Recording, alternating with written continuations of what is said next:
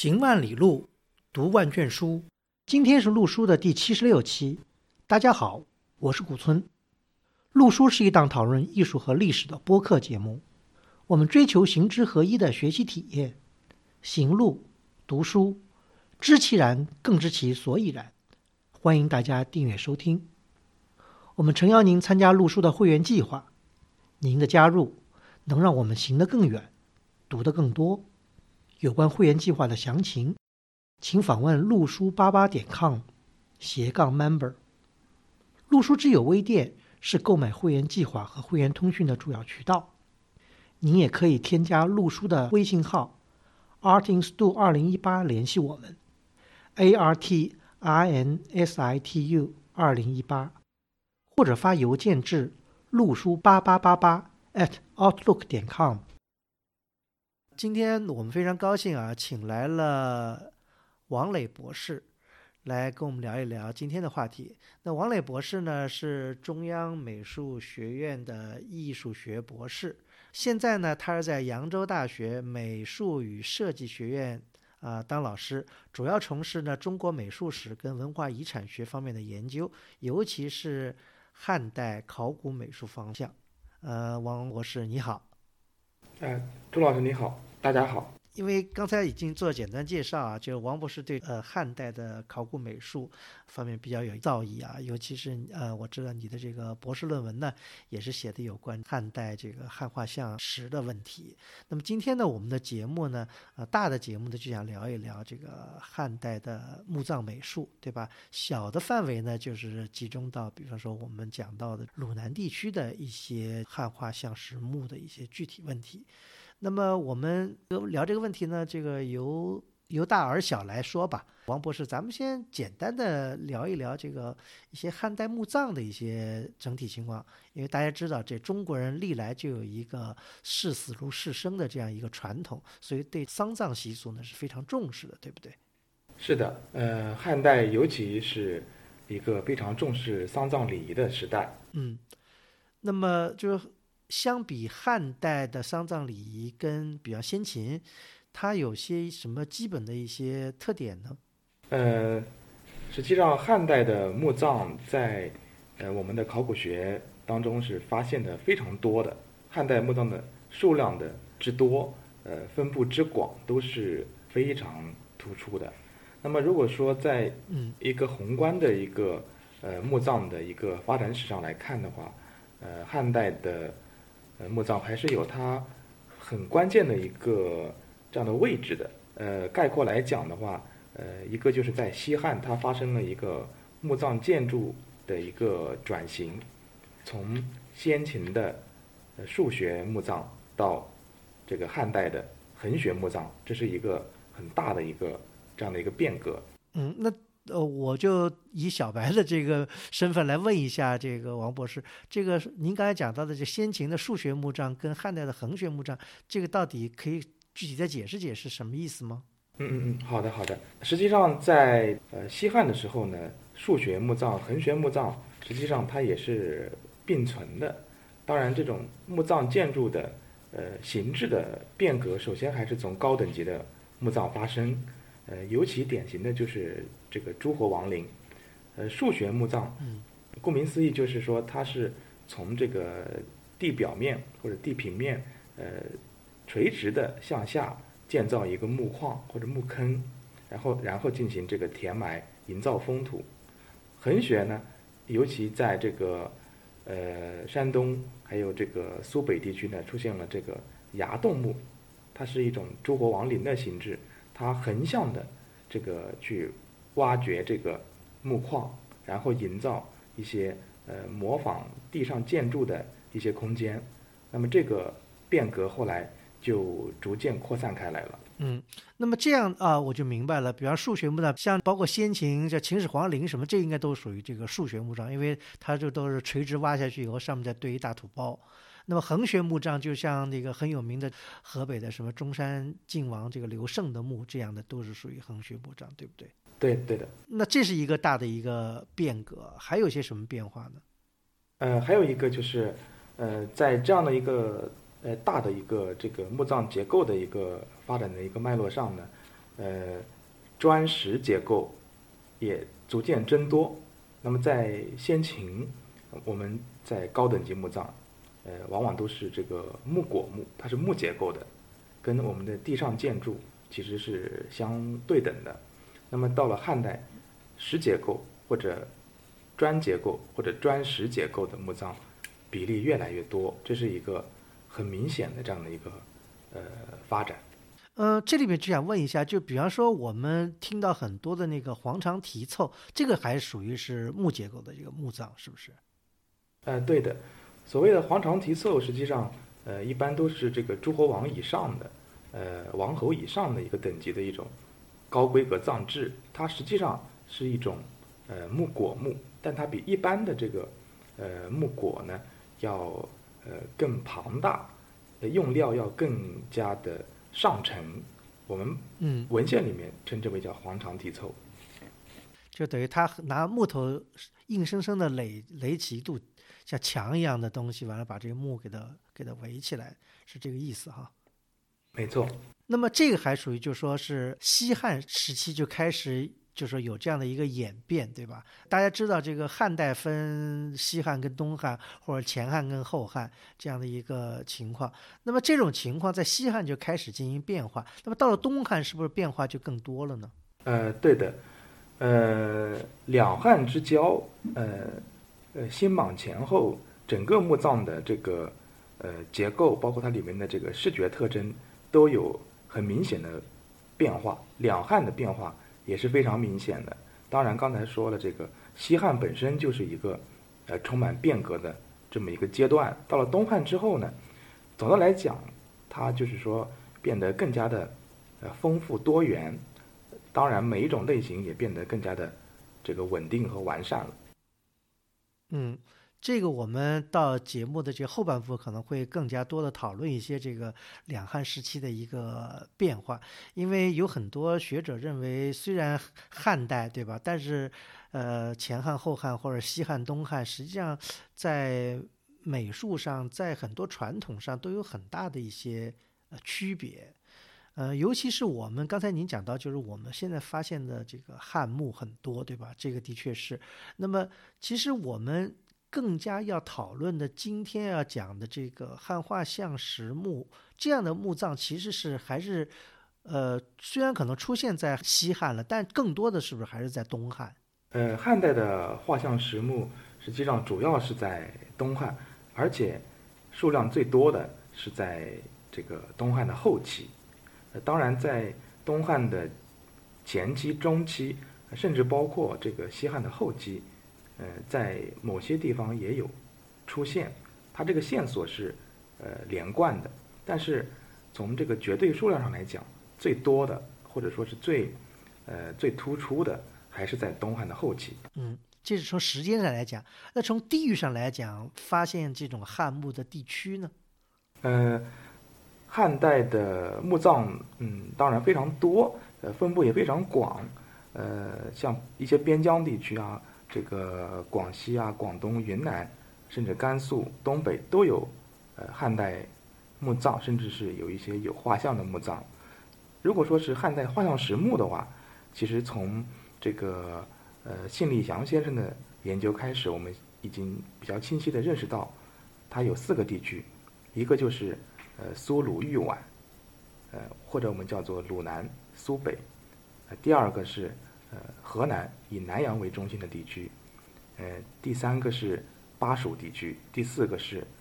陕西的北部和山西的西部，呃，今天我们发现已经延伸到了内蒙古的境内，这四个地区是汉代画像石墓的呃主要的分布地点。那么为什么会集中在这四个地区？有没有什么呃学术上的解释呢？嗯，我想。为什么在这些地区大量的出现这个汉代的画像石？应该还是有它特定的原因的。一个就是它呃地区的一个传统，呃第二个就是它本地的一个呃地理条件，比如说鲁南苏北地区，它大量的出产石材，呃这个是它营造呃石结构墓葬或者呃石刻画像的一个呃基础。那么这些传统和它本身的这个地理优势，那么都呃使得它有条件，然后形成这样的一个呃画像石的一个这样的一个广泛的一个呃分布的这样的一个状态。刚刚您讲的这个鲁南苏北地区，这个是我们今天重点要讲的。那么其实呢，各个地区有一些不同啊。比方说您讲到的巴蜀地区，巴蜀地区的汉墓哈，基本上都是像您讲的，是属于那种横穴墓，就是它都是崖墓。嗯，实际上在呃四川地区呃也有呃砖结构或者砖石结构的墓葬，其中也有画像石或者画像砖。啊，尤其是这个，呃，画像砖在四川地区，呃，成都一带分布还是比较多的。当然，我们印象最深的还是这个横向的结构的崖墓，这个在呃巴蜀，呃数量非常大，据统计可能有数万座之多。那陕北地区呢，有些什么特因为陕北地区这是我没有怎么去过的，呃，请王博士给咱们稍微介绍一下。好的。呃，陕北地区的呃画像石墓呢，呃，基本上呃都是一个呃模式，它都是砖石结构的墓葬，然后它的画像石分布在这个墓门的位置，它们的画像题材也比较统一。另一个特点是陕北的呃画像石墓，它们的延续时间有一个固定的这样的一个范围，它在东汉的一个特定的一个。时间，那么因为这个行政的呃区划的设置，因为人员的流动而产生了这种丧葬的形式，那么后来也因为这个政治的这个变化而突然就终止了。它跟山东地区的画像石墓的呃内容风格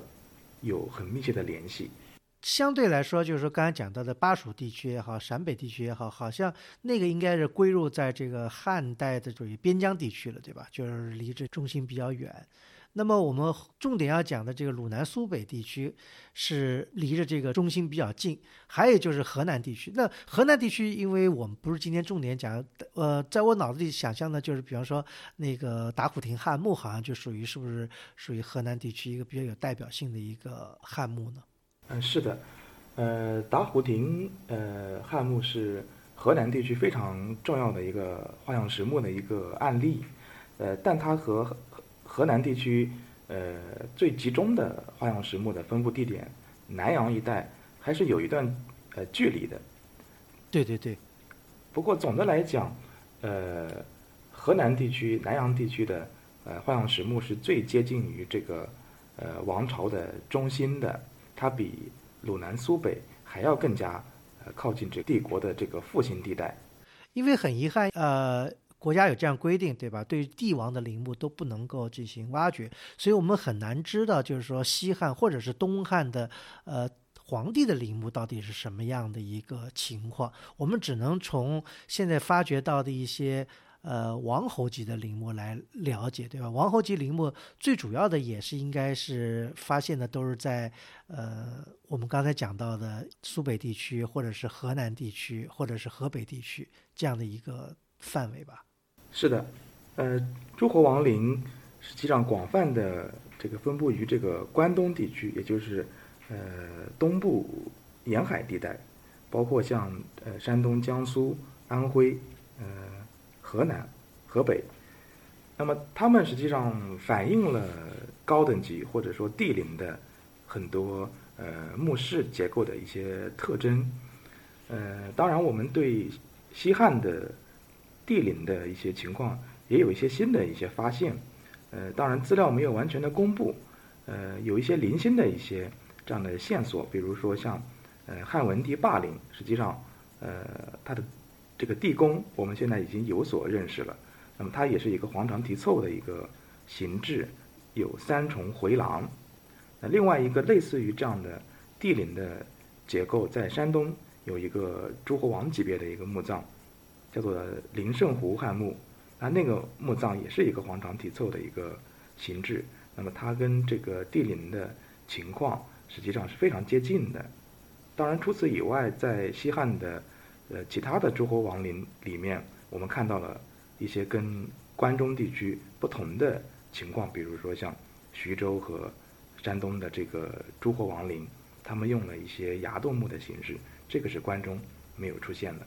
您刚才讲的关中是指的，就是主要是从陕西，对吧？西汉的从陕西一直到这个，比方说后来东汉的洛阳，就这样的一个地区，就是关中地区啊。对，因为在西汉的时候，这个都城是在这个长安，所以说我们目前的呃西汉帝陵，呃基本上集中在这个关中，在咸阳，咸阳西安附近，对，咸阳，嗯嗯嗯。那东汉的帝陵呢？东汉的帝陵主要是位于这个呃东汉的都城洛阳的这个郊外，呃大致有两个陵区，这两个陵区呢，呃我们现在也有一些这个勘探，但是对这个地下的这个结构呢，呃依然也是不甚了了，呃但是我们发现到东汉它有了一个转变，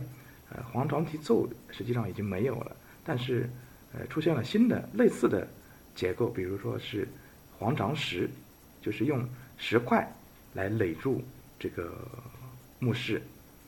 那么，我们最近的一些考古考古的勘探，就是对东汉的帝陵的陵园有了比较这个充分的认知。它的一个呃祭祀建筑，包括它的一个平面格局呢，我们在最新的这个发现里面都有了一些新的进展。因为我们讲到这个，不仅帝王陵，讲到一些有名的发现的诸侯陵墓，好像大部分也都是西汉的。有没有什么东汉的呃王一级的陵墓被发现呢？呃，确实是我们目前发现的，呃，诸侯王级和列侯级别的呃一些墓葬呢，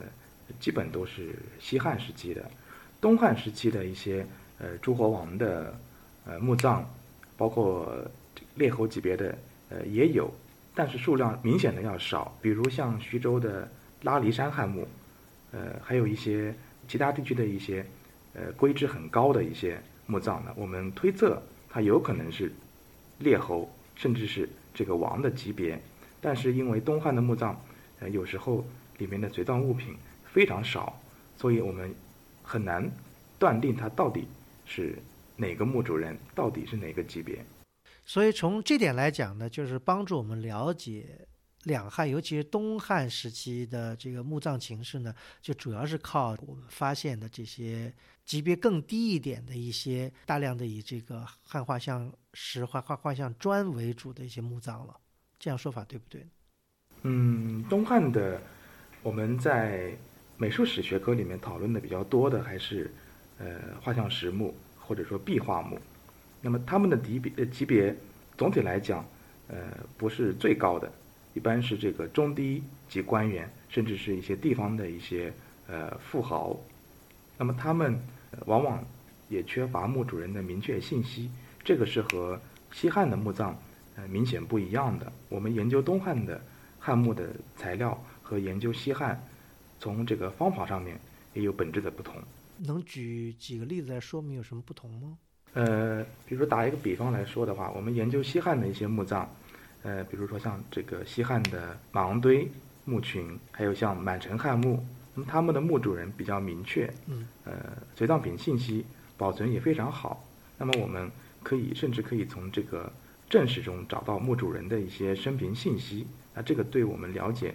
里面墓葬的一些器物、呃，建筑。画像的这些含义都是有帮助的，但是我们讨论东汉的墓葬的时候，因为它的这个横穴墓室非常的坚固，所以呢，在历代都容易被盗掘，它往往只保存了一个建筑和图像的部分。那么我们不清楚它的呃墓主人归属，我们所掌握的仅有它的这个图像和建筑信息。那么我们对这样的这个墓葬。来进行研究，那么很多时候需要以这个实物为根本，那么从它的风格、内容或者说图像的程序上来把握它的特征，我们缺乏更多的文献的这个佐证。那换句话说，就是说，能不能这样认为，就是说到现在为止，从考古上来讲，就是说发现比较完整的东汉的墓葬比较少，尤其是高等级的，是不是可以这么理解？嗯，可以这么说。